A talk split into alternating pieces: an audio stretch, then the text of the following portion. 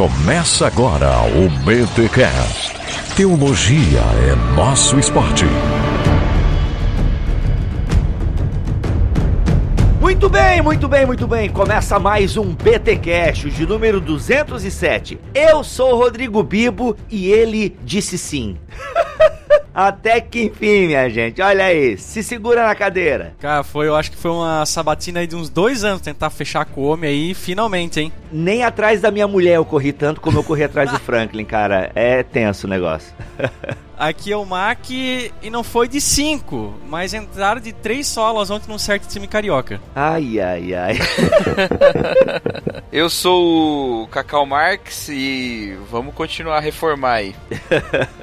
Aqui é o Franklin e depois de bastante tempo aí de conversa aí, finalmente estou aqui com vocês aqui no Bibotalk. Aê, galerinha! Franklin Ferreira aqui no Bibotalk. Já tem um tempo, desde a primeira conferência da Fiel, que a gente tava lá, que a gente bateu fotinhos, e o Franklin falou, não, vamos gravar, vamos gravar, e aí nunca dava certo, e a agenda ia pra lá, a agenda ia pra cá. Mas, galera, aí eu deixei de correr atrás um tempo, falei, ah, não, não quer gravar, não vai gravar. aí uma postagem lá do Facebook, eu só dei uma comentadinha, a galera caiu matando em cima. Convencemos o homem a estar aqui. Franklin, obrigado mesmo, cara, por ter aceito o convite em gravar esse BTcast aqui com a gente. Bibo, prazer é meu. Muito legal estar com você aqui, com o Cacau e com o Maurício também nesse bate-papo. Beleza. Mas antes do nosso papo, os recados paroquiais.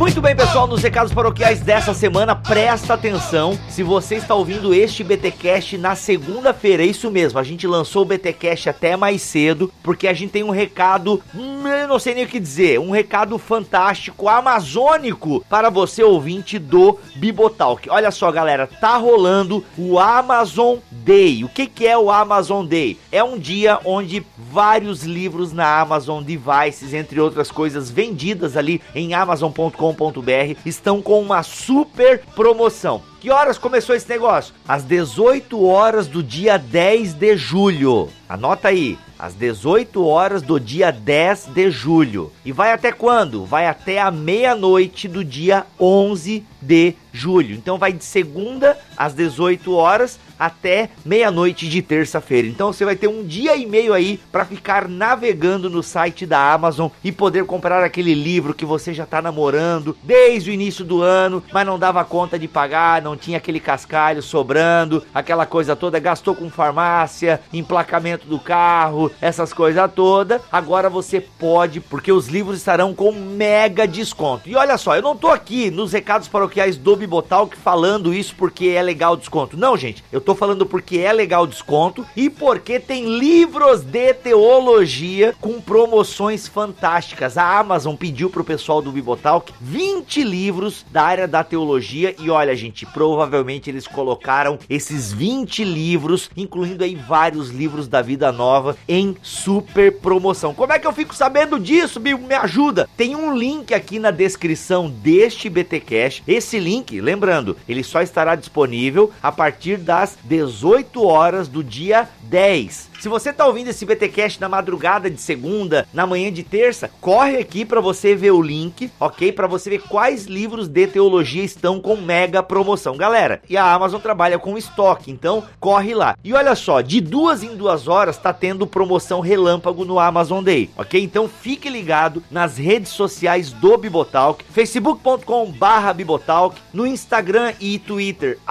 Bibotalk, ok? Então nos siga lá por quê? Porque a gente vai estar postando freneticamente as promoções da Amazon. E é claro, você pode navegar também por conta própria aí e ver o que está em promoção aí no Amazon Day. Galera, lembrando que é importante você comprar, caso você tenha condições e queira, comprar pelo link do Bibotalk, tá? Porque comprando pelo link do Bibotalk a gente ganha aquela comissão marota e você não paga mais por isso. Bibo, como é que é que eu entro então pelo link do Bibotalk? Bem, você vai vir aqui na postagem deste BTcast com Franklin Ferreira e vai clicar nessa lista de livros que a gente selecionou para ter mega promoção. Clicando nesse link, pode navegar à vontade no site da Amazon que você vai estar comprando com o nosso algoritmo ali. E ou você pode entrar em bibotalk.com, clicar em qualquer banner da Amazon que você vê ali no site, que a gente já tá ali com a nossa identidade e você pode comprar à vontade. Ei, eu acho que nessa Amazon Day vai rolar muitos Kindles, hein? A galera vai comprar Kindles porque, olha, eu tô louquinho. Inclusive, eu tô até namorando. Se a Amazon me der um, vou ter o seu obrigado, tá bom? Gente, então tá aí. Aproveite o Amazon Day, veja a lista de livros teológicos que estão em mega promoção e, claro, comprem pelo link do Bibotalk. Tá bom? Um abraço e olha só um recadinho aí pra vocês. Filha, fala assim, ó. Comprem na. Amazon Gay. Fala assim, ó. Valeu, galera! Valeu, galera. Let's go.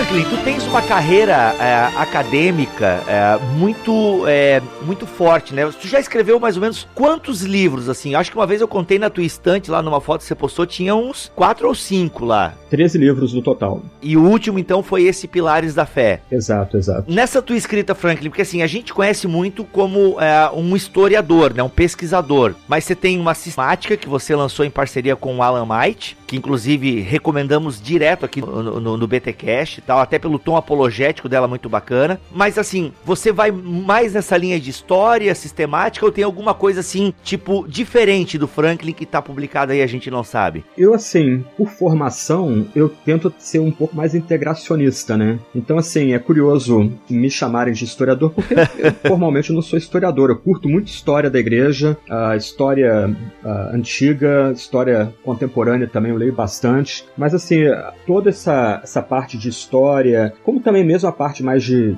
dogma, de formular dogma, é mais, assim, a serviço de pregação, do, do ensino da palavra, né? Então, assim, é, eu costumo me ver mais como um pregador que tenta estudar, me dedicar a algumas áreas, obviamente de preferência minha, mas sempre trazendo isso para interpretar melhor a Bíblia. Um teólogo alemão, ah, no começo do século XX, Gerhard Eberling, ah, se me falha a memória o nome dele, ele disse que é o estudo da história da igreja estuda a interpretação da Bíblia. Então, para mim, esse é um, é um mote aí que eu acho bem bacana, de uma forma assim de tentar entender esses fluxos históricos, movimentos históricos, mas sempre no que se refere à história da igreja, sempre trazendo para ajudar a interpretar a Bíblia e na história mais ampla, tentando entender o mundo, tentando entender de onde nós viemos, para onde nós vamos, o que, que nós estamos vivendo, etc e tal, né? Então, assim, é meio. É, realmente é um, é um esforço mais de integrar esses saberes a serviço do ensino da palavra, da pregação da palavra. E Franklin, a gente conhece muito como teólogo e tal, né? Como tu se expõe é, nas redes sociais, discutindo bastante política também, até por conta de um livro de, de política que tu escreveste pela Vida Nova, que é o Idolatria do Estado. Mas, conversando contigo lá nas conferências que a gente já se encontrou por aí, é, e até por algumas postagens que você já faz um período de férias, né? Mas o Franklin Ferreira também é um cara que não lê só teologia e estuda a história da igreja e os dogmas, né? Eu lembro que você fez uma postagem sobre é, uns romances que você. Romances que eu digo ficção, né? Le- Leitura de ficção, que é o Pilares da Terra, se não me falha a memória. Também, é, eu curto muito ah, romances históricos e filmes, ah, séries também. Costumo alternar essas, esses hobbies aí no período de descanso aí. Às vezes período de trabalho também, que ninguém é de ferro, né?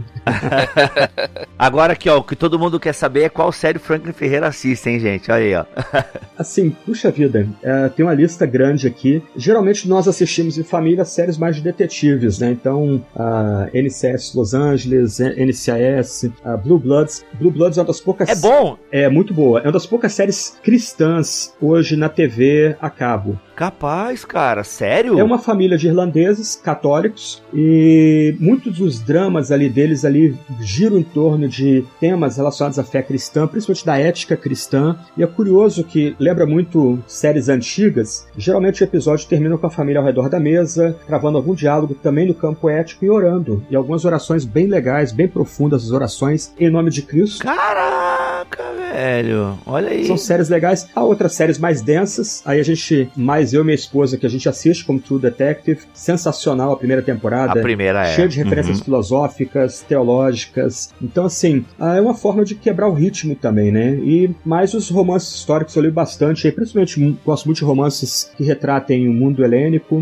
grego, romano, ah, romances aí de ligados a grandes temas aí do século XX, Idade Média também. O JJ Benítez, tu já leu? Não, não, Operação Cavalo de Troia? já comentaram comigo, mas eu não, nunca cheguei nem a folhear, pra ser sincero. Pai, tava na promoção esses dias, o volume 9, Canaã. Aham. Me deu vontade, rapaz. Tava R$29,90, mais de mil páginas. Mas eu tô com tanta coisa. Rapaz, É, a- mas sabe a premissa, né? A premissa eu acho interessante, que é uma máquina e tal, que volta pro tempo de Cristo e acompanha os passos de Jesus e tal. Então meio que ele recria de uma outra perspectiva as histórias envolvendo Jesus e tal. E claro, e, e dá aquela. Deve ter um tom Dan Brown assim no meio uau. e tal. É, eu não conheço. É bem famoso, cara. Eu não conheço. Eu, eu, eu curto, por exemplo, Steven Pressfield, que escreveu Portões de Fogo sobre a Batalha das Termópilas. E assim, um ponto que eu, eu até recomendo que colegas leiam é, romances históricos, ficções, né? É bom para depurar o uso do idioma, é, ampliar o, o nosso vocabulário, mas sobretudo é a questão da imaginação, né? A gente, um bom romance de ficção ativa a imaginação, ajuda a gente a olhar temas por ângulos diferentes. Ao invés de ficar contando histórias que eu,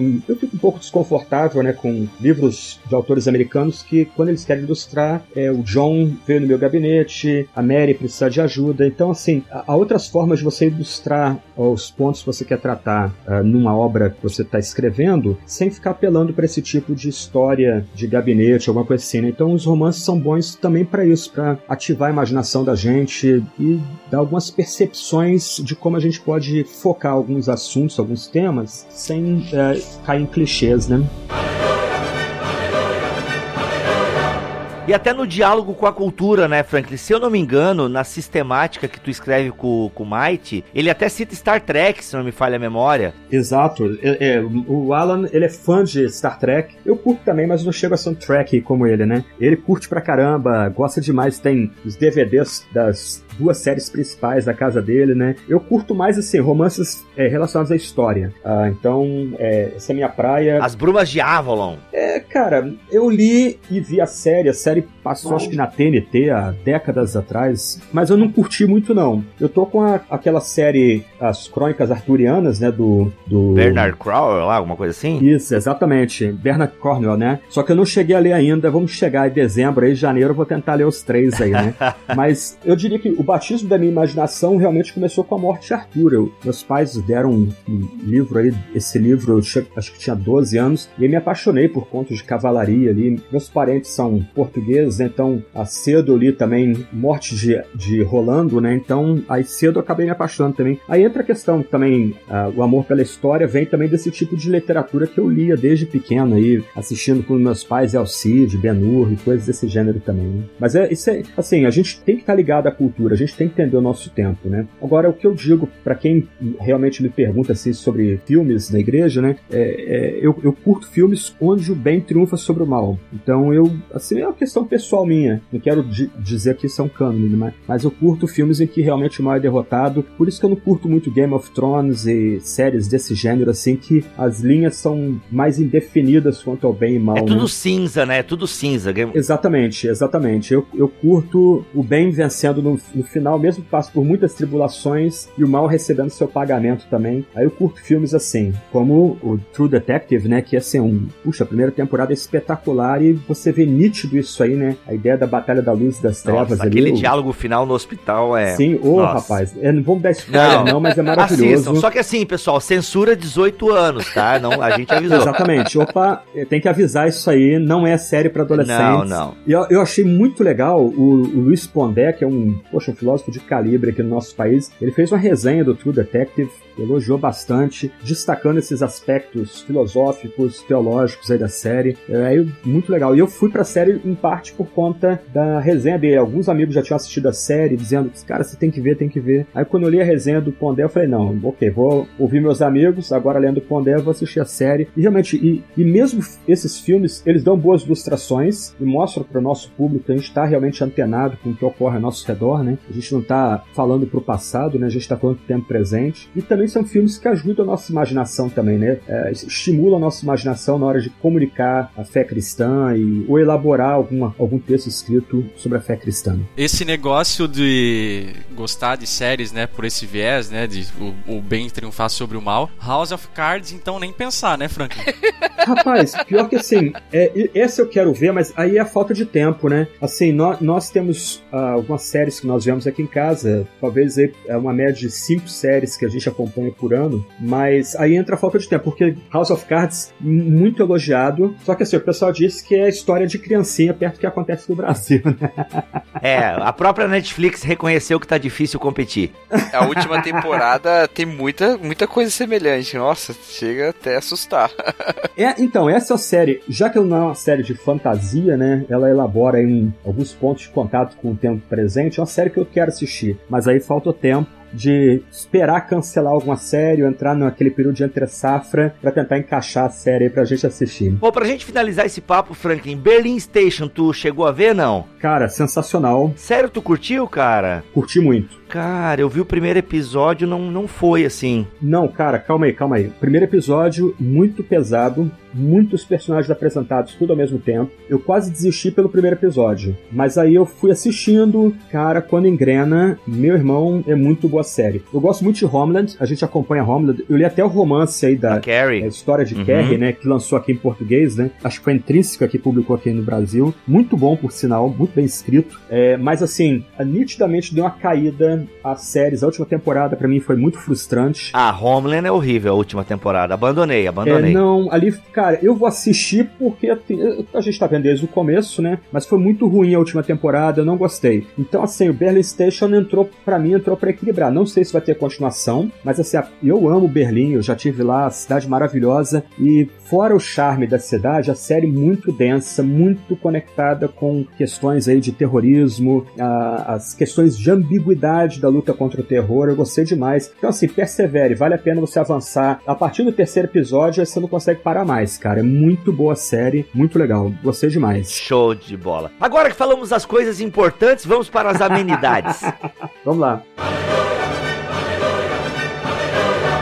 Franklin, teu último lançamento pela Vida Nova foi Pilares da Fé, onde tu se propõe aqui a falar sobre os famosos cinco solas. E a primeira pergunta que eu tenho pra te fazer é: falar de cinco solas não tá um pouco batido? Não é um tema que já se vem falando tanto tempo? Qual é a necessidade de escrever um livro sobre essa mensagem da reforma, né? A gente encara os cinco solas como uma herança da reforma. Mas qual é a necessidade de nós falarmos disso para a igreja brasileira? É, a pergunta é muito boa. Ah, eu diria algumas questões aqui. Primeiro, pelo próprio momento histórico que a gente está vivendo. A gente está comemorando esse ano os 500 anos da Reforma Protestante, quando as 95 teses foram publicadas e disseminadas pela Europa. Elas marcam um momento de ruptura eclesiástica, ainda que não fosse o intento de Lutero. O que Lutero queria era permanecer dentro da, da Igreja Católica e reformá-la de dentro. E as obras dele são cheias de referências à patrística, o respeito que ele tem pela tradição ah, eclesiástica mais ampla, né? Mas, de certa forma, se nós estamos aqui hoje, é por causa daquele movimento. Então a gente tem que celebrá-lo por isso. Ah, é um movimento que redescobre a centralidade da Escritura. Ah, é um movimento que redescobre ah, o trunfo da graça de Deus, a fé somente como o único meio pelo qual a gente recebe essa graça de Deus. Sobretudo, é um momento que a gente pode destacar, né? Quando a gente pensa na graça de Deus, ela não chega a nós por meio de um processo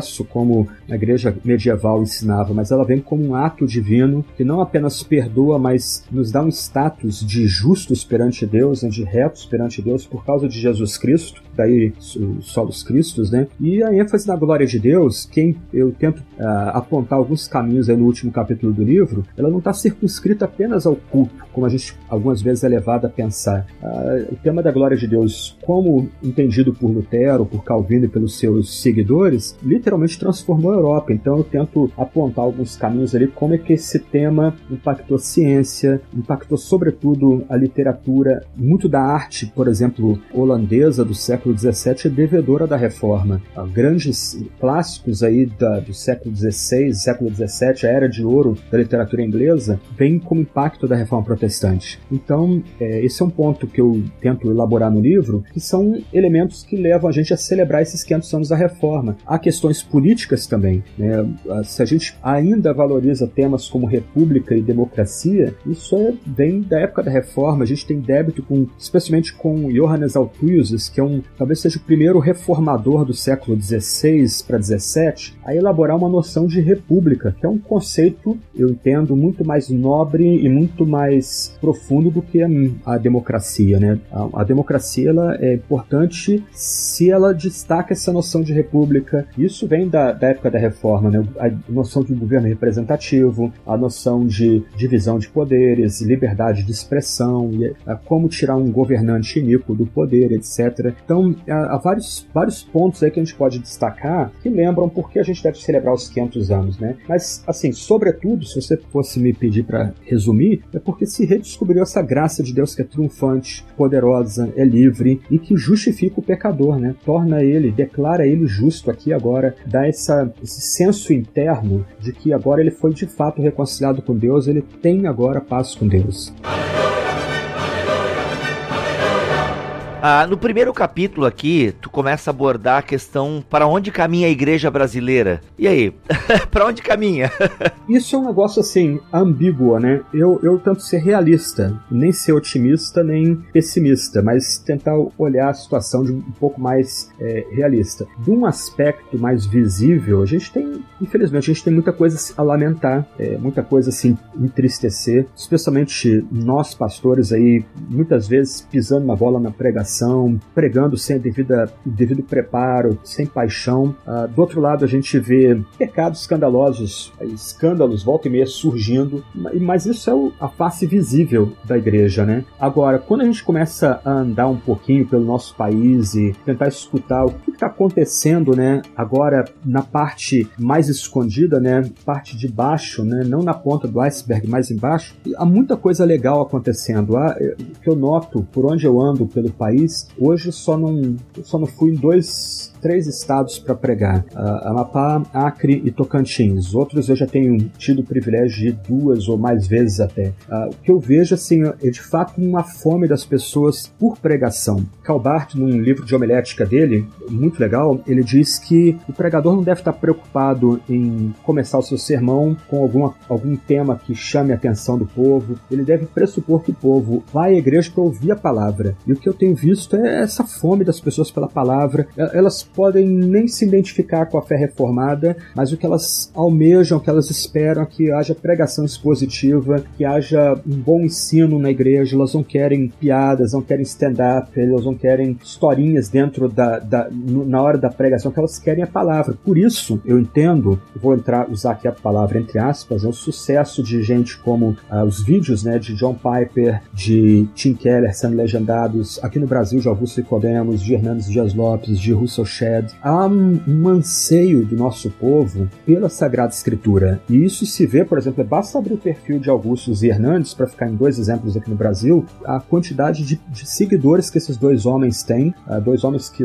eu respeito muito, tenho contato pessoal com ambos, mais com Augustus, né, mas já estive com o Hernandes pessoalmente, preguei na igreja dele, ah, mas é impressionante o número de seguidores que esses dois homens têm, na casa de seis dígitos. Por quê? Porque as pessoas hoje no país elas estão com fome da palavra.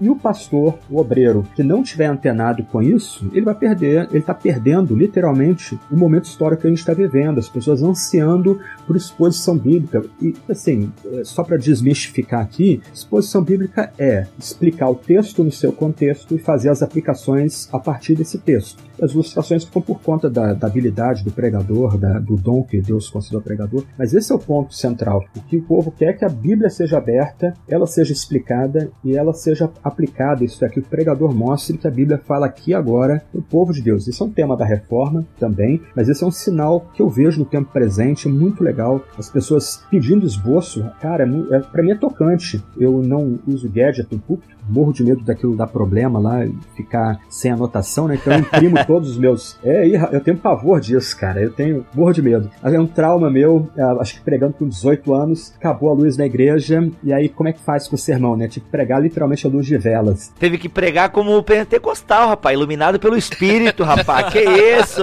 Com certeza, com certeza, mas segurando a vela, tinha um púlpito no lugar, né? Segurando um, acho uma caneca com a vela, faz tanto tempo isso, segurando a caneca com a vela do lado e a Bíblia aberta e tendo que iluminar o esboço manuscrito pequenininho ali dentro da Bíblia, né? Meu, e, e o esboço a papel, vela, papel, púlpito de madeira, tragédia anunciada. É um fogo só, né? Mas isso aí é pregador de calibre, que vou te contar. Se o cara, à luz de velas, mesmo assim não deixou o sermão de lado. Porque tem outros casos, pode estar iluminando o sol e o cara vem com aquelas desculpinhas e dizer que vai deixar o sermão de lado porque o espírito mandou pregar outra coisa. cara, isso é complicado, cara, isso é complicado. Eu tive um bom pastor na adolescência, ele não chegava a pregar sequencialmente, mas os sermões dele, dele eram expositivos, ainda que não fossem sequenciais. Então isso me marcou muito. Ah, ele foi meu pastor aí da quase até os 18, 19, não, até os 20 e poucos anos, 21, 22 anos, na verdade. Entre os 11 e 20 anos. Então isso me marcou muito, a ênfase dele em realmente uh, deixar a Bíblia falar para o povo, expor o texto bíblico. Uh, se não está seguro do texto, não prega o texto, prega o texto que tem segurança. Então, assim, já naquela época ali, era um trabalho missionário que eu estava participando, eu tive que me virar. Então, vou, vou seguir o esboço aqui para não, não falar uma bobagem, não falar uma asneira aqui. Desde aquela época, tentando já enfatizar o papel da Sagrada Escritura, né? Então, esse é um ponto legal que eu vejo na igreja brasileira que me dá esperança. Ainda que tenha ocorrido avivamentos pontuais aqui no Brasil, em igrejas locais, nós nunca tivemos de fato um avivamento como os ocorridos na América, na Escócia, País de Gales, lá em 1905, 1907, África do Sul, Coreia do Sul.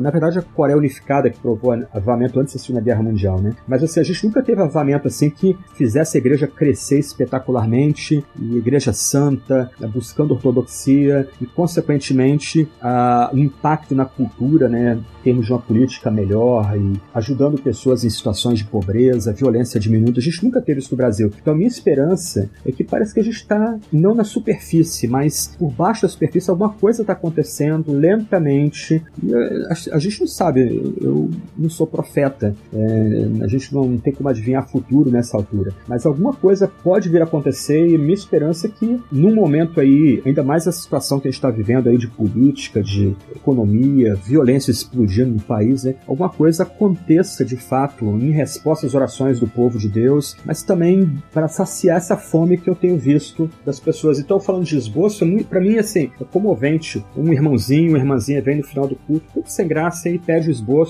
E assim, meu esboço é, é impresso, né? Então eu dou para aquela pessoa, às vezes toda anotada, toda rabiscadinho, e a pessoa fica ali mostrando carinho, né? E, demonstrando carinho porque ela queria o manuscrito ali. Então parece que hoje alguma coisa está acontecendo. Para onde nós vamos, isso pertence a Deus. Mas isso me dá um. me mantém olhando a situação religiosa do país realista, mas também com alguma expectativa de alguma coisa que Deus possa fazer aí no futuro entre a gente também. Essa fala do Bart sobre a questão da introdução do sermão foi libertadora para mim, porque era a parte mais difícil para elaborar sermão, era pensar como introduzir com alguma coisa que atraísse. Eu gastava mais tempo, não mais tempo não, mas mais esforço e energia nisso do que estudando o texto e tal. Aí quando eu li isso, falei: "Ah, quer saber, não preciso nada disso mesmo". Não. Então, o que eu faço hoje, muito raramente eu vou fazer um que chamava-se no passado um chama-atenção. Quer dizer, destacar alguma notícia, só quando, assim, um ponto meu, pessoal também. Todo domingo de manhã, eu já tô, eu acordo bem mais cedo no domingo, vou revisar o sermão, leio a passagem bíblica várias vezes, tô com o esboço impresso, já faço alguma anotação no papel. Às vezes no culto mesmo, eu tô ainda fazendo alguma anotação para destacar algum ponto que eu tenho que tratar ali, mas eu sempre leio o jornal, porque a pior coisa, na minha opinião, para um pregador, ele chegar no púlpito no meio de uma comoção nacional ou no meio de uma situação complicada de política internacional e não ter nada para dizer em relação àquilo. Se ah, as notícias são. Isso é Bart também, né? Isso é Bart também, não é ele que fala? Bíblia na mão, jornal no outro. Exatamente, também. Mas isso é interessante, a frase é um pouco mais ampla. Ah, eu até citei a frase num sermão recente agora, que eu preguei na igreja sobre 1 de Pedro, ah, capítulo 2, é como o povo de Deus se porta em tempos críticos, né? Então eu tentei destacar que o povo de Deus tem que ler o jornal, tem que estar antenado. Só que Bart,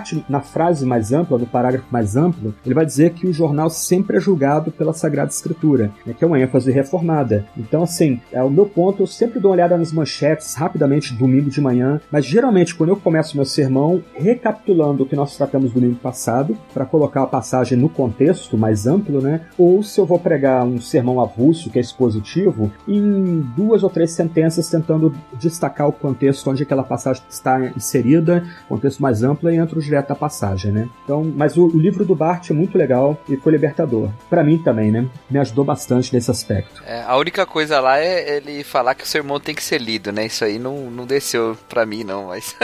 É, mas isso, assim, é, a gente tem que entender que isso é bem europeu. Isso não rola no Brasil, porque o Brasil, assim, é- nós curtimos a fala extemporânea, muito emocional, é, os jogos de palavras, isso é bem latino, né? Mas no contexto europeu, há um, Uma aceitação.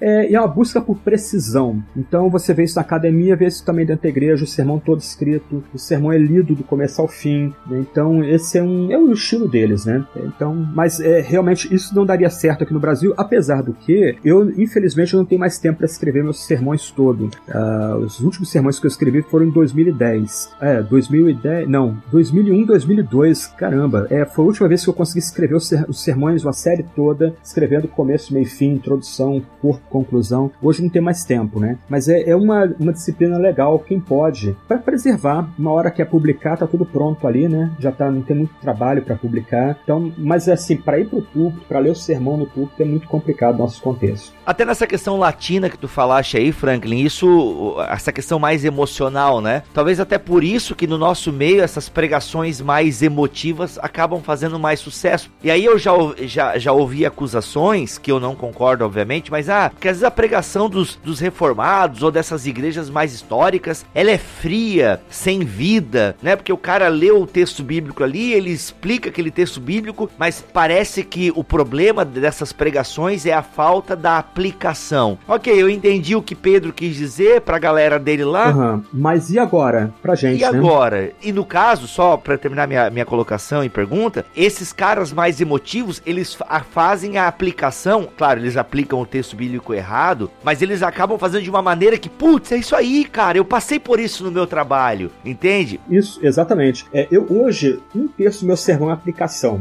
Eu estou tentando lutar para ampliar isso, tornar o sermão mais prático. Porque qual o ponto? As pessoas querem entender o que Deus está dizendo para elas aqui e agora. Essa é a questão do sermão. Só que do outro lado, a aplicação tem que ser derivada da exposição da palavra. Então, um problema de alguns reformados, ah, principalmente o pessoal que está se aproximando da fé reformada agora, é que há um encanto com a Sagrada Escritura, óbvio. Eles querem ler e reler a Sagrada Escritura, especialmente a partir da noção da glória de Deus, da soberania divina, da providência divina, mas algumas vezes os sermões parecem meramente aula. É é só análise do texto, só análise do texto, às vezes uma análise muito detalhada, então perde-se a imagem mais ampla do quadro só olhando o detalhe, um único detalhe do quadro. É, Hoje, por exemplo, eu minhas exposições bíblicas às vezes são de eu prego um, um sermão de mais ou menos 50 minutos, 60 minutos no domingo, ah, de dois, três capítulos juntos. Por quê? Porque eu não quero que os membros da minha comunidade se percam numa miríade de detalhes. Eu quero que eles entendam a ideia central da passagem, eu quero que eles entendam o lugar daquela passagem dentro do fluxo do texto, e eu, eu quero que domingo após domingo eles entendam as exigências da lei, que humilham a gente, quebram a gente, mas eu quero também que eles ouçam a boa nova, a graça, o perdão de pecados, etc. Então, ah, eu- mas isso é uma questão minha pessoal. Aí é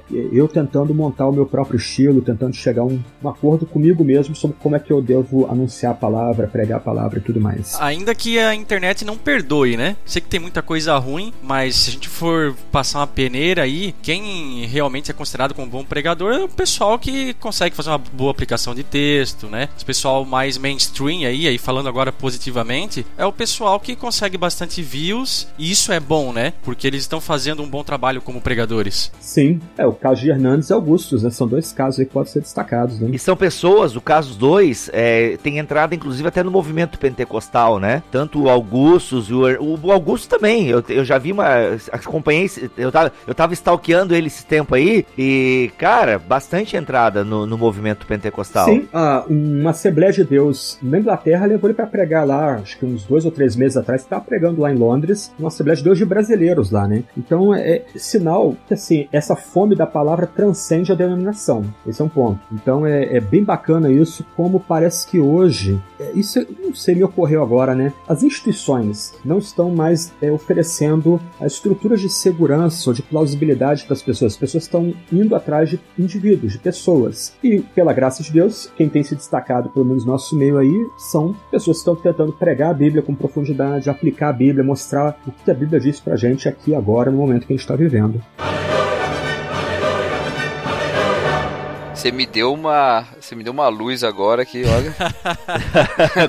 Por quê? Qual foi o ponto? Qual, Luiz? Não, essa aí da- das instituições e dos indivíduos, né? A responsabilidade na, na formação da vida pastoral mesmo, né? Do próprio pastor como o discípulo de Jesus Cristo, né? Mais urgente parece do que nunca hoje, já que não, ele não conta com uma instituição que lhe ofereça uma credibilidade, né? Agora tá muito nele, né? Sim. É, isso aumenta, acho que é muito a responsabilidade de nós como pessoa pública, né? Então, torna mais pesado o fardo. É, imagino como deve ser para homens como, falando do Hernandes e do Augusto, como deve ser pesado para eles a visibilidade que eles têm hoje. Esse é um ponto. Ah, do outro lado, puxa vida, são os homens do tempo presente, né? Deus levantou eles para esse, esse momento. Poxa, Hernandes tem 110 livros publicados. Tem onde eu conheço de história evangélica aqui no Brasil, é o homem que mais escreveu em toda a história do protestantismo brasileiro. E havendo demanda, né? As pessoas literalmente consumindo a literatura que ele publica. A Agnus existe em boa parte por causa do Hernandes, hein? Porque vende muito, cara. É o carro-chefe deles ali, é o Hernandes. E uma pessoa, rapaz, dócil,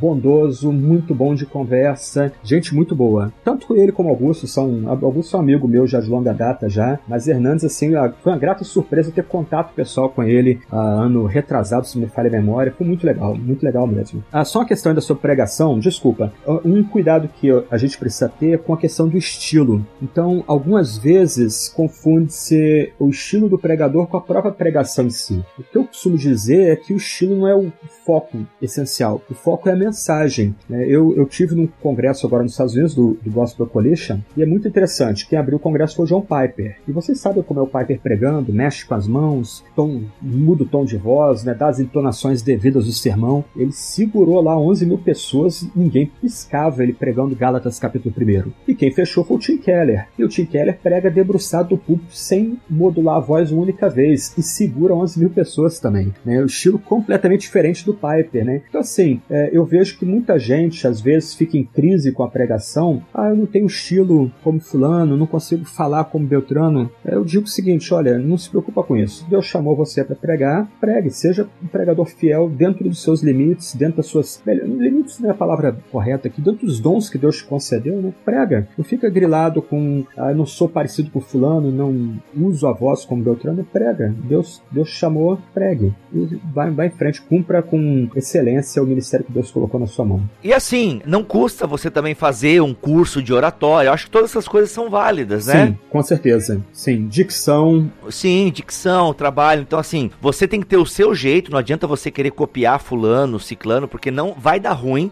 No movimento pentecostal isso era muito comum, né? Então a gente crescia, pô, quero pregar igual o Marco Feliciano, quero pregar igual o Gilvan Rodrigues e tal. A gente. É. ah, quem nunca? No movimento pentecostal, até o cabelo a gente fazia igual, né? No suspensório, o Marco Feliciano tava suspensório, a gente comprava o suspensório, né? Então, assim, mas não adianta, você vai dar errado, né? Vai dar. Então, assim, pregue do seu jeito, seja você, mas claro, o que você é pode ser lapidado num curso de oratório, um curso de homilética. Então, mas tem que ter a sua naturalidade. É, o que eu digo também, por exemplo, se está começando a pregar, chame alguns amigos ou parentes e fala primeiro para eles, prega o sermão aí uns 10 minutos para esses parentes aí e depois pede para eles é, darem um retorno, dizer, olha, melhora nisso, tem que falar um pouco mais força nesse ponto aqui, enfatiza mais tal ponto, né? E aí vai pro púlpito. Eu, eu me admirei muito do Mark Dever, ah, ele comentando com um grupo, acho que uns dois anos atrás também. Ele termina o sermão dele, de preparar o sermão dele no sábado de manhã. Aí ele dispara pro WhatsApp dos jovens da igreja o convite para os jovens irem na casa dele no sábado à noite. Os jovens vêm com sorvete, biscoito, refrigerante e sentam numa sala. No, no escritório dele tem um púlpito eu quero arrumar um púlpito no meu escritório agora também. Ah, mas ele tem um púlpitozinho no escritório dele, todo arrumadinho púlpito, lembra muito púlpito medieval. E ele prega para os jovens e adolescentes da igreja dele no sábado à noite, durante mais ou menos 40 minutos. E depois os jovens começam a fazer perguntas, sugestões, inclusive de aplicação. Então eu estava lá no, num domingo na igreja dele. Caramba! É muito legal. Aí ele fez uma aplicação no meio do sermão dele. Aí ele fez a aplicação: olha, quero agradecer Fulano, porque ontem na reunião ele que me deu o insight para essa aplicação aqui. E continuou o sermão. Muito legal. É, eu espero um dia conseguir tempo conseguir ter um tempo para entrar numa disciplina dessa, né? Por enquanto não tenho. Mas uh, eu acho muito legal ele poder receber um, um, grupo de 10, 15 pessoas no escritório dele e ele prega no sábado, antes, antes de pregar no domingo, né? Então ele prega para aquela turma e a turma dá um retorno para ele, um feedback para ele. E no domingo ele vai pregar, já tendo um retorno ali sobre como elaborar o sermão, quais as explicações devidas para a igreja e tudo mais. E aquela coisa, né? Virou milética já. Mas uh, uhum. quanto mais você prega uma mensagem, melhor fica né? Acho que até o Hernandes tem uma frase nesse sentido, assim, que o melhor sermão é aquele que a gente pregou não sei quantas vezes e tal. Então isso é, é, é a prática, né? É a prática. É a prática que vai ajudar a gente. É, vamos aqui falar dos pilares da reforma. Vamos lá, vamos lá. Voltando então aí. podcast é isso, gente. É conversa de bar e a coisa vai. E quando vê, estamos falando de Segunda Guerra Mundial e é Opa. é loucura. E, e apocalipse zumbi, aquela coisa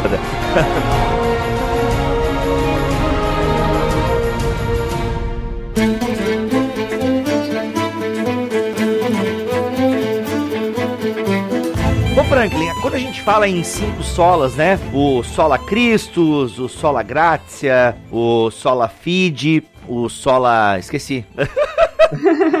deu branco nos solas aqui. Só escritura. Isso, só. E o Sole deu glória. Tem pessoas assim que não sabem de onde vem. Eu achava, no começo, quando comecei a estudar, que o, os primeiros quatro solas, né? O graça, fé, escritura e Cristo eram de Lutero. E o Calvino vem e colocou o Sole deu glória ali. Mas depois a gente vai ver que não é bem assim, né? Que esses cinco solas, eles não têm origem direta, ou pelo menos não é, não saiu da pena dos reformadores dessa maneira. Como é que surge, né? Porque a gente diz que eles são pilares da fé reformada, esses cinco solas, né? Para quem não sabe, a gente é o somente Cristo, somente a fé, somente a graça, somente a escritura e somente Deus a glória, certo? Já deixa eu emendar aqui que não só como, a, a, como surgem, mas qual que foi a reação dos oponentes a esses cinco solas, né? Principalmente da Igreja Católica. Até recentemente eu tenho visto é, e ouvido algumas reações novas. Ah, sempre tem, né? Quem fale, mas uh, por parte dos católicos, nós temos ouvintes católicos e tal, né? Peter, um beijo aí, Peter, dizendo que ah, os cinco solas não são bíblicos, e aí eles fazem aquelas exposições dizendo por que, que cada um desses cinco solas não são bíblicos, né? Mas então,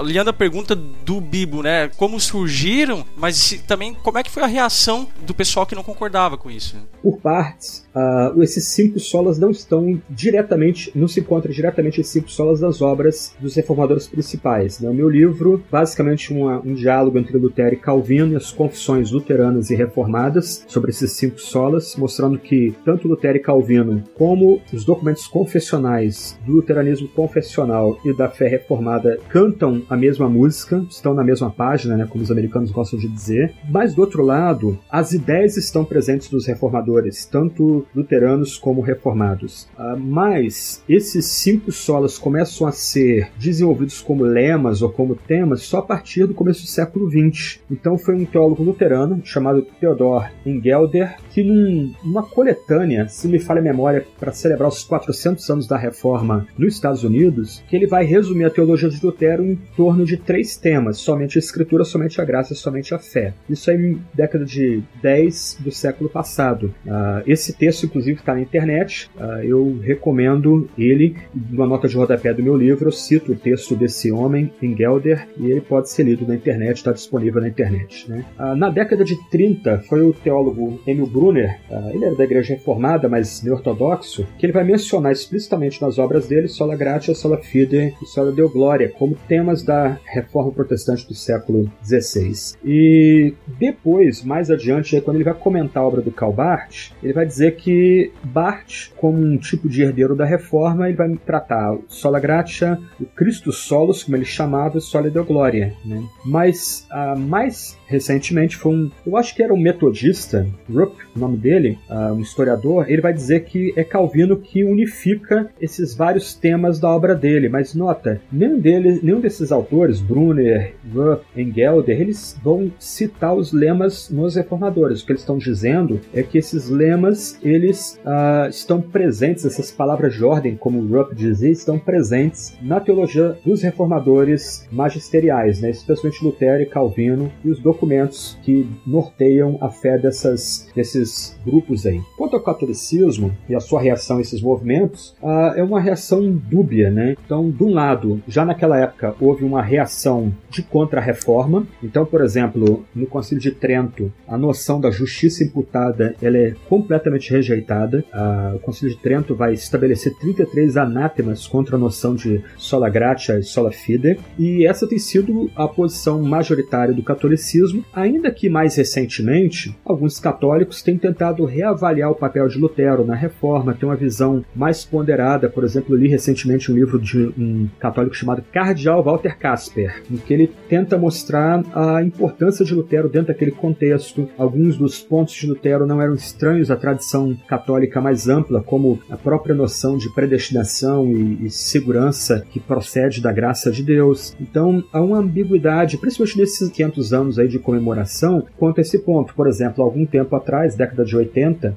luteranos e católicos na Alemanha debateram a questão da justiça, da justificação. Um dos que estavam presentes no debate foi o Joseph Ratzinger, né, o Papa Emérito Bento XVI, que é muito respeitoso com os protestantes Basta ler Jesus de Nazaré, a forma como ele lida ali com alguns teólogos protestantes é sempre muito respeitoso. Uh, eu li agora o testamento dele, que saiu pela editora Planeta, muito legal de ler. E uma questão que é levantada ali é a críticas que são feitas a ele quando comparavam Bento com João Paulo II. Então, João Paulo II mais místico, mais mariano, e Bento XVI mais é, bíblico e mais cristológico. E esse é, isso fica muito evidente na obra de Bento XVI. Ele é um agustiniano, é, ele doou dinheiro para ajudar na, na reconstrução da, da igreja de da antiga igreja de Agostinho em Hipona Régia, né, em Sucarras, da Argélia hoje, né? Então ele se vê dentro da tradição agostiniana e sempre num diálogo muito respeitoso com os protestantes. Então há uma posição de há uma, uma certa ambiguidade quanto às reações do catolicismo, pelo menos no nível mais popular, ainda continua-se uma rejeição muito forte do protestantismo da época da Reforma e do outro lado no nível mais erudito uma visão mais talvez ponderada, mais de diálogo diálogo uh, mais aberta. Né? Francisco I ele foi na igreja uh, evangélica, não sei se antes ou depois do começo do pontificado dele, então ele é o primeiro papa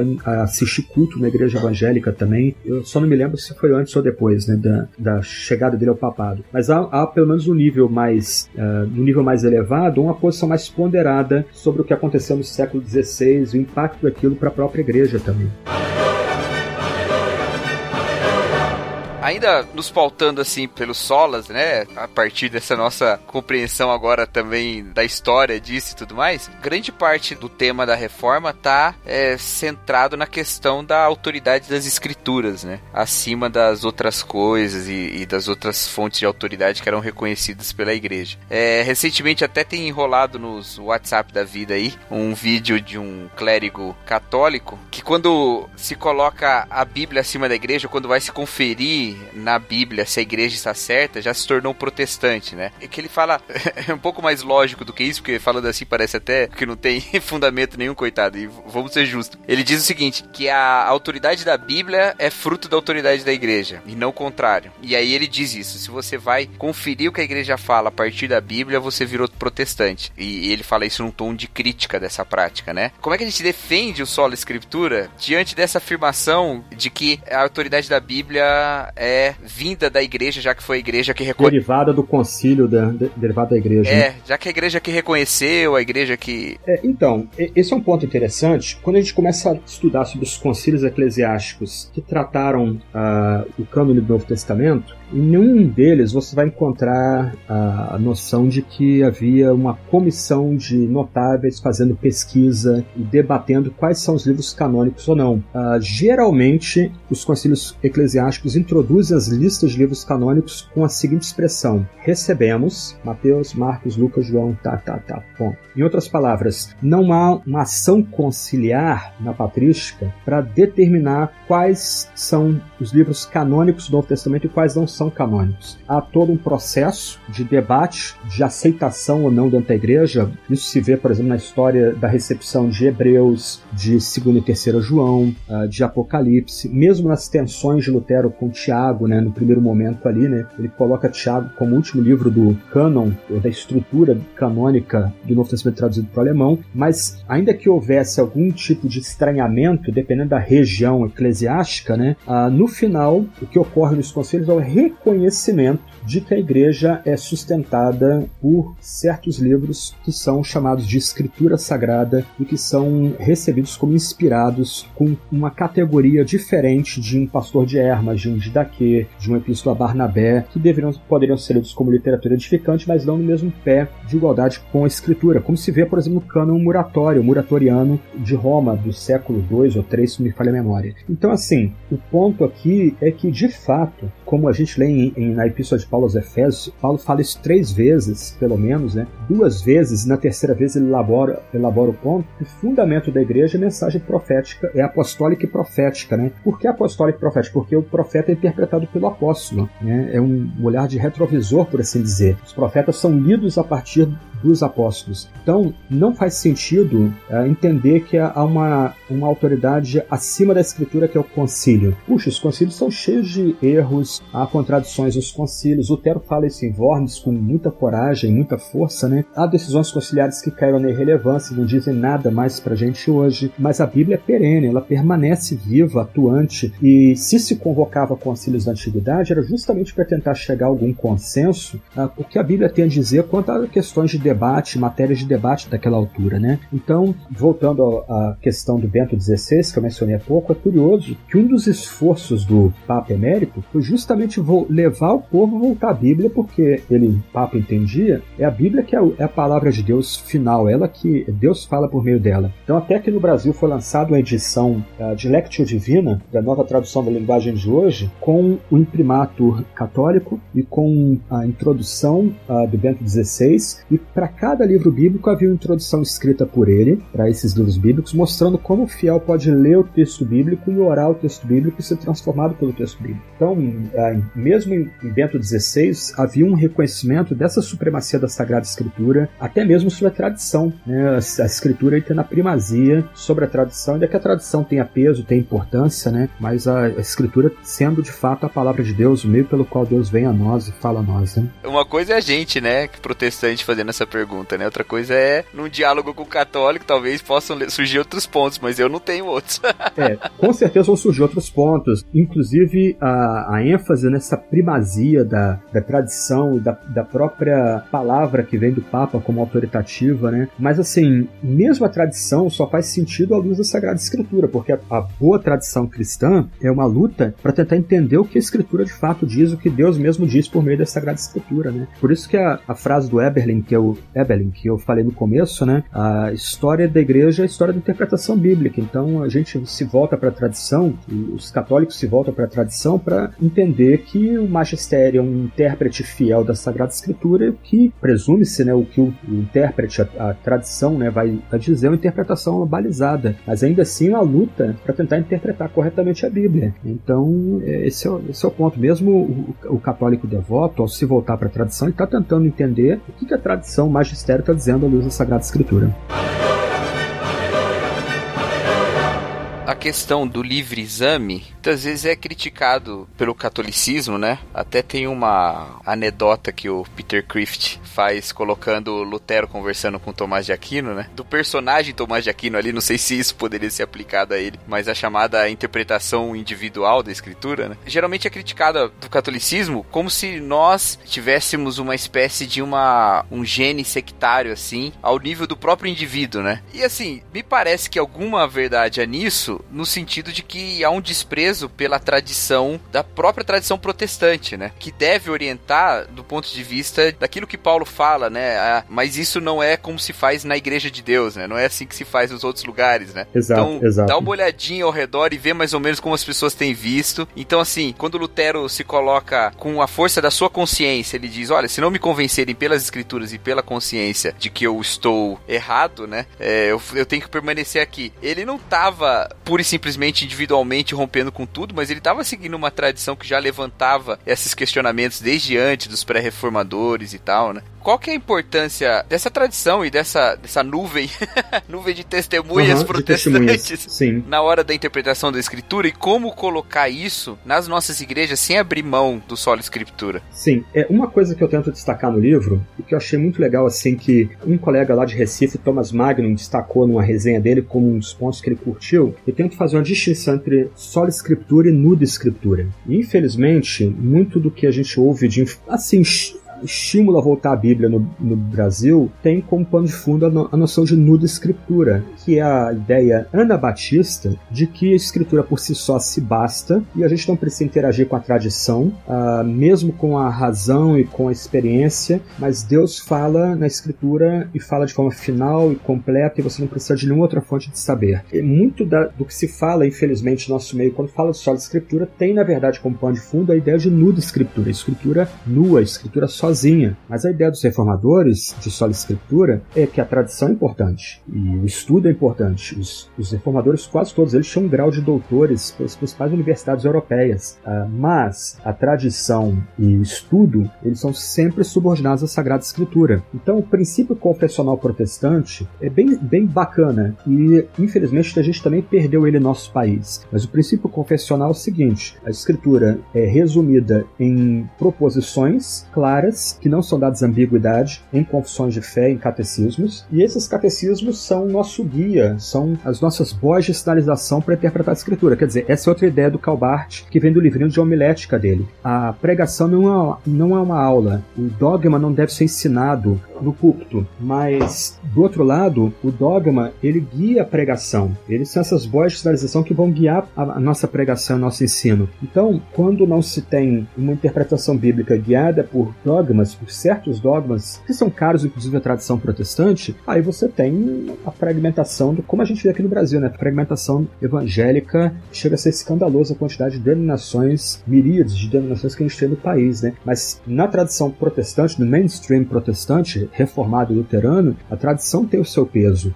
Não se rompe com a tradição. Ah, Daí, igreja reformada, né? A ideia de não é começar do zero, mas é de tentar resgatar na igreja, no momento presente da igreja, aspectos importantes estão presentes na Sagrada Escritura, no Antigo e Novo Testamento, e sempre em diálogo com quem veio antes da gente, sempre em diálogo com a fé desses, como contida nas confissões de fé. Obviamente, as confissões de fé, para nós, não são infalíveis, elas não são magistério, elas algumas vezes devem ser corrigidas, especialmente aspectos que refletem muito a cultura em que ela foi elaborada, gestada, né? Ela está respondendo questões, algumas confissões, em alguns pontos, respondem questões que não são do tempo presente. Tu consegue dar um exemplo, Franklin, assim, ó, queima-roupa agora? Eu sei que é uma pergunta meio a queima-roupa, mas É, é, então, para mim foi, eu não vou dizer que foi frustrante, vou, vou colocar o ponto e acho que fica ilustra aí a pergunta. Por exemplo, eu amo John Knox e gosto especialmente dele porque ele foi um rebelde. Ele lutou para reformar a igreja na Escócia. Ah, ele é conhecido pela sua bravura, pela sua coragem,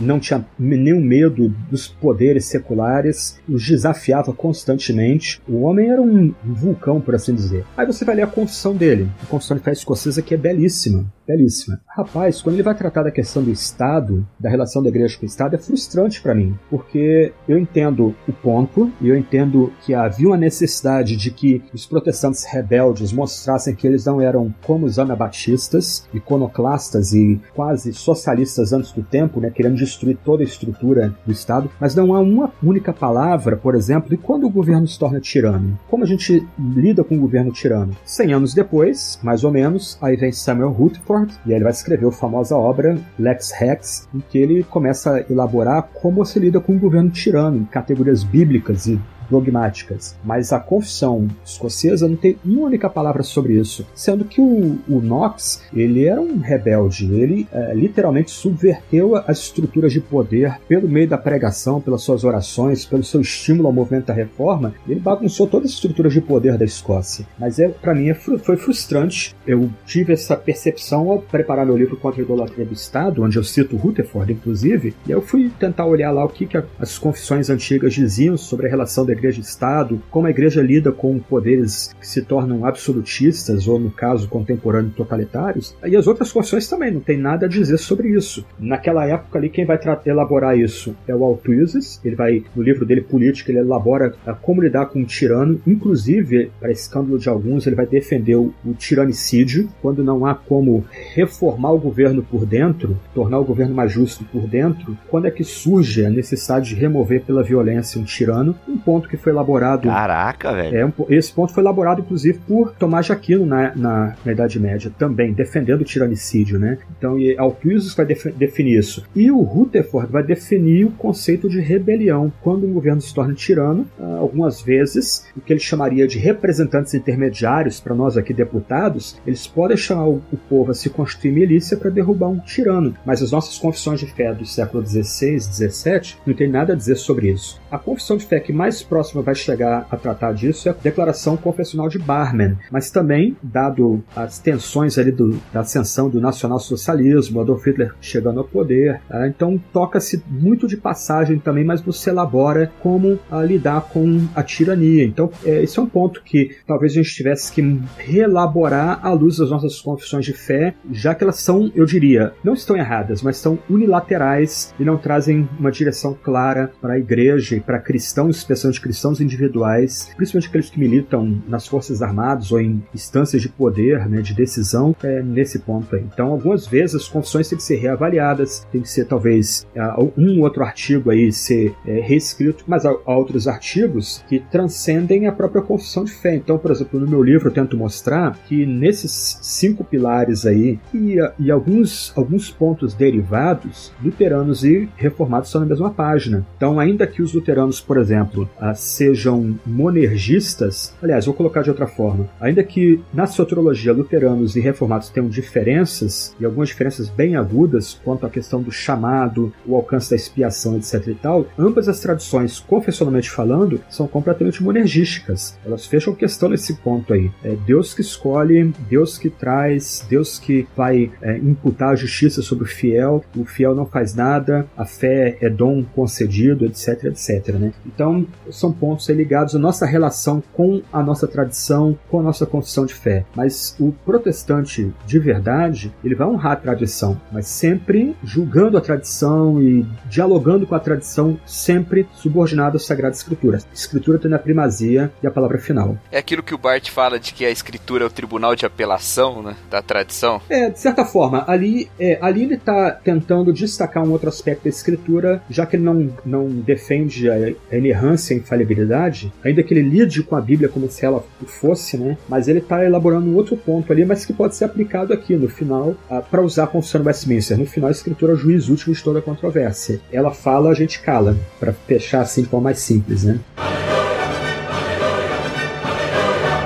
Gente, obviamente nós não vamos conseguir passar por todos os solas, é, o que o Franklin explora aqui no seu livro Pilares da Fé, a atualidade da mensagem da reforma, de edições Vida Nova. Mas Franklin, eu não quero acabar esse programa, é, nós enfatizamos bastante aqui o solo escritura, nas entrelinhas o solo a Cristo estava presente também, mas eu queria, nesses minutinhos que nos restam aqui, afinal o Franklin é professor, pastor, plantador de igreja, essa coisa toda, mas o lhe deu glória. Eu acho assim, às vezes parece que o só lhe deu glória é, não tem uma aplicação tão prática. É, alguns pensam assim, tipo, tá, o que quer dizer somente Deus a glória? Né? O que, que é essa paixão pela glória de Deus? Eu queria então terminar esse programa que tu nos falasse qual é a atualidade né, desse sola, né? Só lhe deu glória. Para mim, é o clímax daqueles vários temas ou motivos ali da Reforma Protestante do século XVI. Tipo assim, o, o ápice, né? Coroam os, os demais temas, né? Uh, um ponto importante aí que eu tento elaborar no livro é que, numa leitura rápida, pensa-se que seria o tema dominante da teologia reformada, mas no livro eu tento mostrar que Lutero e a própria tradição luterana também eles é, lidam com a devida seriedade com esse tema aí. Ele é um tema geral da tradição da reforma magisterial, luterana e reformada também. Eu diria alguns pontos aí. Primeiro, é um ponto ligado à nossa devoção cristã. Eu tento elaborar isso no livro, quer dizer, a noção de que Deus busca a sua própria glória, Deus Pai, Filho e Espírito buscam a sua própria glória. A glória deles é desdobrada na história da redenção, nos grandes atos e feitos da história da redenção. Isso é um tema que deveria tocar o nosso coração, levar a gente a amar mais a Deus, adorá-lo mais, celebrá-lo, celebrar os seus feitos. De fato, tem um, um tipo de lance místico, devocional, né? A gente é, busca Deus para sua glória e quanto mais a gente busca a glória dele, mais a gente tem alegria nele, mais tem prazer, mais contentamento, né? E esse tema deveria se desdobrar no culto, quer dizer, o culto deveria ser marcado por essa ênfase na centralidade do Deus vivo, na glória dele, as músicas sendo tocadas e cantadas para a glória de Deus, pregação sendo oferecida para a glória de Deus, ofertas sendo recolhidas para a glória de Deus, a confissão de fé sendo feita para a glória de Deus, e sempre lembrando, quanto mais a gente glorifica, mais a gente tem alegria nele, mais contentamento a gente tem em Deus. E do outro lado, o tema da glória de Deus deveria levar a gente a ser ativo na criação, a partir do, da vivência dessa glória de Deus em comunidade, nos nossos cultos eclesiásticos, nossas liturgias, a gente luta para transformar o mundo. Então eu dou alguns exemplos aí em algumas esferas do meu livro, toco de passagem nelas, né? Ah, o impacto que essa busca pela glória de Deus, por exemplo, teve nas ciências. Para os reformadores, especialmente agora para a tradição reformada, e eu cito um livro do Roicas na, na minha obra, A Religião e Desenvolvimento da Ciência Moderna, que é brilhante o livro, eh, ele vai dizer que são as doutrinas da criação e da providência que vão levar o homem moderno a investir nas ciências. Então, vários cristãos eram cientistas. No século XVII, um terço da Real Sociedade uh, Científica inglesa, britânica, era composta de cristãos. Eu elaboro uh, o tema da glória de Deus mostrando o impacto disso nas artes. Rembrandt, tantos outros aí, buscando retratar a beleza da criação porque Deus é o Criador. E a glória de Deus é manifesta nessa criação. arquitetura, Christopher Wren, que é o arquiteto que elaborou, que desenhou aí o, como seria a Catedral de São Paulo, em Londres, o impacto disso na literatura. Nós temos grandes obras, por exemplo, de Shakespeare, que são devedoras de uma visão de mundo distintamente protestante, onde Deus é o Criador, a queda não é final, Deus sustenta a criação, preserva beleza, verdade, integridade na criação. Na política, por exemplo, essa busca por um governo republicano, divisão de poderes, liberdade de imprensa, todos esses são derivados dessa ênfase pela glória de Deus. Quer dizer, se Deus deve ser glorificado, glorificado, o nome dele deve ser magnificado, né? As pessoas devem ser chamadas a, a ter um vislumbre de quão grande é o nome de Deus. Isso deve ser perseguido também nas esferas seculares. E aí o cristão vai lutar nessas esferas seculares para ser íntegro, para ser trabalhador, para ser disciplinado, para fazer com precisão e com paixão aquilo que Deus coloca em sua, suas mãos, né? Então esses são temas correlatos ou ligados a esse tema da glória de Deus. Olha aí. E esse tema é, é especialmente importante para tradição puritana, né? Eu acho bonita essa, essa perspectiva da glória de Deus na vida do crente, né? Porque às vezes isso é mal compreendido na nossa proclamação. As pessoas que não partilham dessa fé, às vezes elas pensam que nós estamos falando de um Deus muito egoísta, muito preocupado com a própria glória, né? Um Deus de Instagram, assim, né? Que fica querendo, like, querendo querendo likes. likes da igreja. Exatamente. E- mas Aham. no final das contas, essa, essa glória de Deus, que é uma manifestação dessa sabedoria multiforme de Deus, né? Se expressa em paz e justiça, né? E Exato, também tem esse aspecto também, quer dizer, o cristão ele vai ter, vai lutar para ser atuante nessas questões sociais polêmicas, exclusão de violência no país. O que, que nós estamos falando sobre isso? Como nós, aí pensando no Keller, que ele faz um lance bem legal no livro dele, Justiça Generosa, ele trata da justiça imputada, ele pressupõe a noção reformada da justiça imputada, reformada luterana, bíblica, né, justiça imputada, e ele aplica a justiça imputada às questões sociais, a violência, a desigualdade social, muita pobreza de um lado, a pobreza, muitos pobres de um lado e muita riqueza concentrada em poucos do outro lado, como a gente tem aqui no Brasil, né, nossa classe política aí totalmente desconectada da situação que nós estamos passando, né? Nós somos obrigados a pagar impostos para sustentar essa classe política paquidérmica, como a gente está vendo aí, corrupta e quase que inatingível, né? Eles se blindaram, enquanto nós temos muita gente aí, nossas comunidades mesmo, com desemprego, passando necessidade. Como é que a gente aplica esses temas, essas questões do dia a dia, né? E os reformadores foram mestres nisso, criando ah, diaconias, assistências sociais, já no século XVI e século XVII, com os puritanos também, né? Atendendo os pobres, órfãos, viúvas, etc e tal. Agora, um ponto que a gente precisa elaborar mais é a relação da glória de Deus com a trindade. É, Esse é um ponto importante. Na medida que o nosso Deus não é monopessoal. Deus é Deus porque ele busca, ele faz com que tudo redunde em sua glória. Mas, outro lado, ah, no Evangelho de João, a gente aprende que cada pessoa busca a glória da outra pessoa da trindade. Há um tipo de dança de glória entre as pessoas da divindade. Então, o Pai buscando a glória do Filho, o Filho buscando a glória do Pai, o Espírito buscando a glória do Filho e do Pai. Quando nós, então, buscamos a glória de Deus, da forma mais profunda, a gente está imitando as pessoas da deidade, uns buscando a glória do outro, né? Onde uma pessoa da deidade busca a glória da outra. Então, o nosso Deus não é um Deus egoísta. Deus é um Deus que busca a sua própria glória em si mesmo, busca a sua própria glória nas suas obras externas, e quando nós nos ajuntamos para dar glória a Deus, nós estamos imitando o Pai, o Filho e o Espírito da forma mais profunda e sendo moldados e sendo transformados e ganhando, recebendo uma alegria que não perece na medida que a gente busca a glória do Deus uno e trino.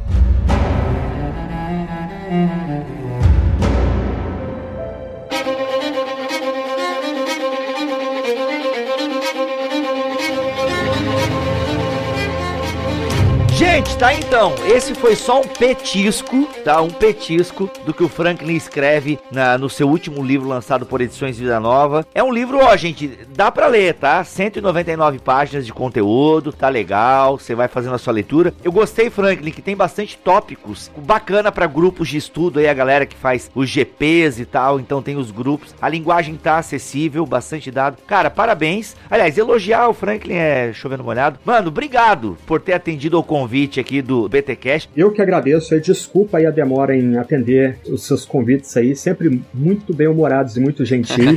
É, cara, a vida aqui é puxado aqui, equilibrar vida pessoal, igreja, agora igreja, né, desde ano passado, e mais seminário, mais docência, mais isso, isso é complicado, mas cara, um prazerzão estar com vocês ao vivo, tá? Um grande abraço aí para o Maurício, pro Cacau. Cacau, muito prazer aí prazer. tro- trocar umas ideias contigo também. E, cara, orem, orem, ó, caras, né? Orem por mim aí. Lembrem de mim nas orações de vocês aí, preciso bastante aí. Beleza, não, vamos orar sim, Franklin. Olha, eu quero você duas, mais duas vezes pelo menos aqui, Franklin. Eu quero você aqui pra falar de Martin Butzer, afinal é o nome do seu seminário. E a Vida, a Vida Nova vai lançar uma obra dele mais adiante. Então tá, já fechou, é nosso, vem lançar com a gente aqui, tá? Beleza, vai ser um privilégio. Franklin, olha só, nós temos, tu tem uma influência grande aqui. Nós temos uma série chamada Gigantes aqui no Bibotalk, onde nós trazemos os homens, né? E trazemos mulheres também, mas a base da nossa série é o teu livro, Servos de Deus. Poxa, que legal, que legal. Muito legal. E aí, pô, então quando a Vida Nova lançar esse do Martin Butzer, a gente vem aqui então falar desse homem. E, cara, eu quero fazer um, um programa sobre o, o sínodo de Dort. O pessoal pede aqui pra nós. E eu acho que tu deve entender alguma coisa. Então são três, porque tem que ter um sobre Calbart, pelo amor de Deus. Olha Faz aí. quatro anos que eu te peço isso, Bibo. É, eu tenho história de amor não resolvida com É, Bart. então. Olha aí. Mas acho que todo mundo. Eu tinha um professor meu que era fanzaço de Bart, professor de sistemática. Mas é ele fez o mesmo comentário. É amor e ódio, é uma parada louca. É, não, não, eu, eu, eu não chego a ter ódio dele, não. É um só um amor não resolvido. Amo muito, amo pouco. eu tive na igreja dele, alguns anos atrás, em Safenville. A primeira igreja dele, muito legal. Eu fiquei bem emocionado lá. ah, Onde ele começou a elaborar a carta de Romanos, né? Ele e o amigo dele, Edward Turnesen, né? Começaram a escrever ali. Toda segunda-feira eles se reuniam para escrever ali, estudar juntos e, e preparar, a, comentar a carta de Romanos. Mas vai ser um prazer também tratar de Bart também. Olha aí. Então já temos pautas aí pra alguns anos aí. Rapaz. Quando eu tava no quarto ano do seminário, o Franklin foi dar uma série de palestras lá na, na faculdade sobre cristologia e na história da cristologia e tal. E a última foi sobre Pannenberg. E eu tava já pensando, no- não tava no último ano não, tava no penúltimo. Tava pensando que eu ia fazer de TCC e tal, tava pensando em fazer em Jó, alguma coisa. E aí quando você começou a falar de Bart e Pannenberg, eu mudei e fiz meu TCC sobre Bart. Poxa, legal. E Bacana. aí eu usei muito seu. Eu usei bastante, assim, como introdução, a seu artigo lá da, pra Mackenzie, que nem sei se tá disponível mais. Ah, sim, sim, da Fides Reformata. Tá, tá disponível, continua. Sim, tem na internet. A Fides Reformata tem acesso, é. É, meu caso de amor com Bart começou ali, então. ele tem umas percepções muito legais e vale a pena dialogar com ele, considerar o que ele escreveu, as percepções dele também. Olha aí. Então eu vou ler o Batista Mondan, que é a única coisa que eu tenho de Bart aqui, que é o, o grande céu do século XX. É uma obra, boa obra. Olha aí, a gente vai organizar então. Franklin, despede-nos aqui como você. A gente tem a benção final aqui. Sempre tem um pastor com a gente e tal. A gente pede pra ele dar a benção final e a gente faz até a mãozinha aqui. Então despede-nos aqui no BT Cash. Com prazer, meu irmão. Que a graça de nosso Senhor Jesus Cristo, o amor de Deus Pai, que as consolações do Espírito Santo sejam com todos vocês três e com todo o povo de Deus em toda a face da terra. Amém. Amém. Se não se retratar, irá para a Inquisição. Eu recebi uma carta. Você renega o que escreveu? Você vai se retratar ou não?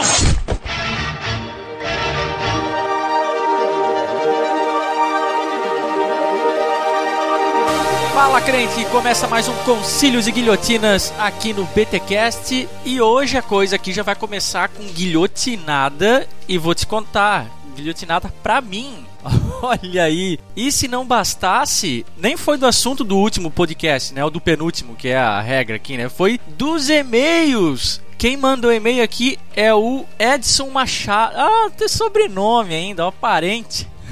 Olá, caro Mac e demais senhores da trupe. Mando esse e-mail especialmente para lhe apresentar o seu bichinho, entre aspas, inseto, conforme mencionado por você na última leitura de e-mails. O mamífero paca. Não sei se vale o serviço do Carrasco, mas fica para informação. Abraço e muito obrigado pelo trabalho de vocês do Bibotalk, que Deus continue abençoando. Aí ele mandou uma foto da paca mamífero, mas o, o Edson, seguinte, cara, existe sim a paca inseto a qual me referia. Ele tem outros nomes, mas um dos pelos quais o bichinho é chamado é paca ou paquinha, então não vai rolar guilhotinada dessa vez. Beleza? Valeu a tentativa. Outro e-mail aqui é do Nathan Costa. Bom dia, meus irmãos, ou boa tarde, ou boa noite. Antes de tudo, meus parabéns pelo trabalho. Sou ouvinte recente estou curtindo muito o trabalho de vocês. Beleza? Valeu. Já fui na Glocal, é sensacional. Ele está se referindo aqui ao episódio passado com o Marcos Botelho. E aí ele continua aqui. Ontem eu vi um BTcast sobre o sobrenatural e ficção. Acho que foi aquele que a gente gravou com o Eduardo Spor, inclusive. E vocês, numa parte, citaram algumas experiências que tiveram. Em minha comunidade aqui em São Paulo, minha igreja promove cultos nos lares. Na grande maioria das vezes, em casas de famílias não cristãs. Eu sou bem cético, mas geralmente acontecem manifestações demoníacas bem cabulosas. Eu nunca agi em tais situações diretamente, mas sempre vi e ouvi outras histórias bem sinistras. Houve uma vez durante o culto que uma mulher mulher que estava sendo evangelizada junto de sua família manifestou de um jeito assustador. Caramba. Atrapalhou o andamento do culto que estava perto do fim e o pastor mobilizou a igreja a orar por ela. Aliás, é um modus operandi da maioria das igrejas assim, né? Eu já congreguei em igreja que fazia assim também. E o demônio começou a acusar os pecados de várias pessoas que se aproximavam para repreender. Olha, esse que é o problema. O pessoal quer pagar de macho aí para ir repreender demônio, ele começa a dedurar o caboclo e sai ó, com o rabinho entre as pernas.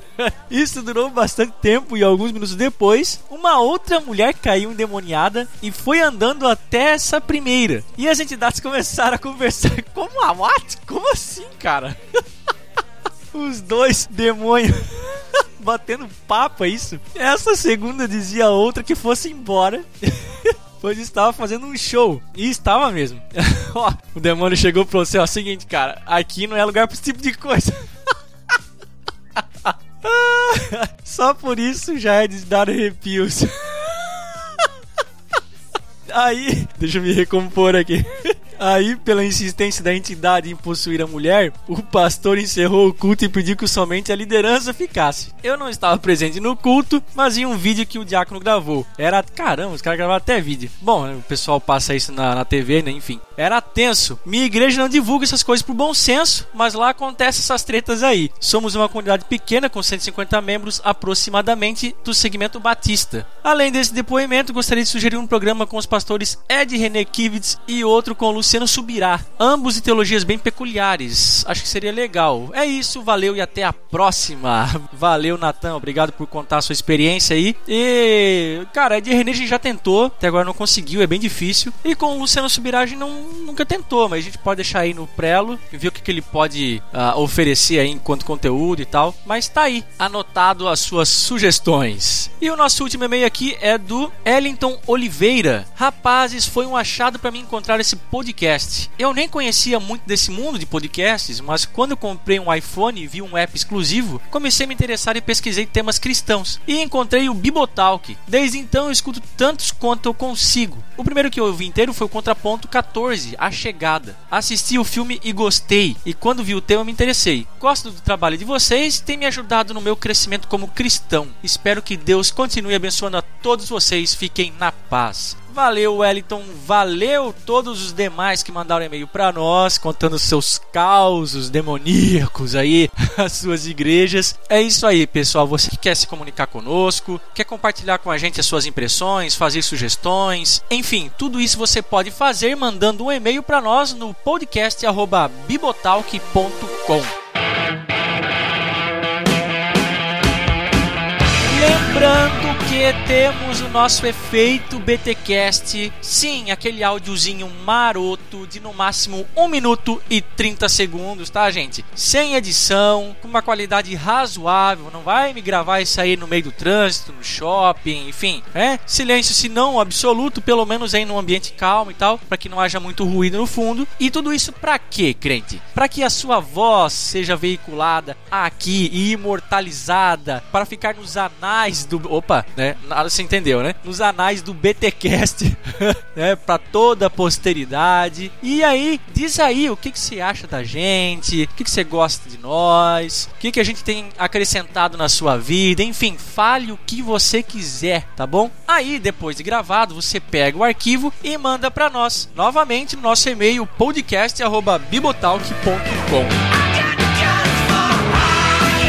Também estamos nas redes sociais, Facebook, Instagram, Telegram, Twitter. Gente, siga-nos lá, tá bom? Às vezes a gente publica coisas diferentes em cada uma das redes sociais, então é importantíssimo que você fique ligado naquilo que está acontecendo no Bibotalk Verso, ó aí. E para isso você pode nos seguir em todas essas redes sociais. Então vai lá, dá curtir, dá joinha, assina os nossos canais para você ficar ligadão em todas as atualizações do Bibotalk. Lembrando também que tem os nossos perfis pessoais lá nas interwebs, Twitter, Facebook, você pode achar eu, Bibo, Alex e o Milho, tá bom? O Alex, para quem não sabe, deu aquela paradinha, tá dando aquele tempinho nas redes sociais, mas os demais você pode interagir conosco lá. E por último, mas não menos importante, temos o nosso canal no YouTube. Sim, www.youtube.com/bibotalkvlog. Lá você encontra várias atrações, muito conteúdo em vídeo para você aí que só escuta escutava BTcast e não sabia? Sim, temos também conteúdo em vídeo, muito edificante, muito legal e não sai para ficar parado, crente. É para você ir lá, curtir, dar joinha, compartilhar todo esse conteúdo nas redes sociais, né? Deixa de ficar envergonhadinho, né? De, de poxa, até gostei disso que o Bíblia e o Mac falaram nesse BT Papo, né? Mas compartilha, compartilha, que assim você ajuda o nosso canal a crescer. Beleza? Bom, gente, é isso que eu tinha para falar. Se Deus quiser e assim permitir, nós voltamos no próximo episódio.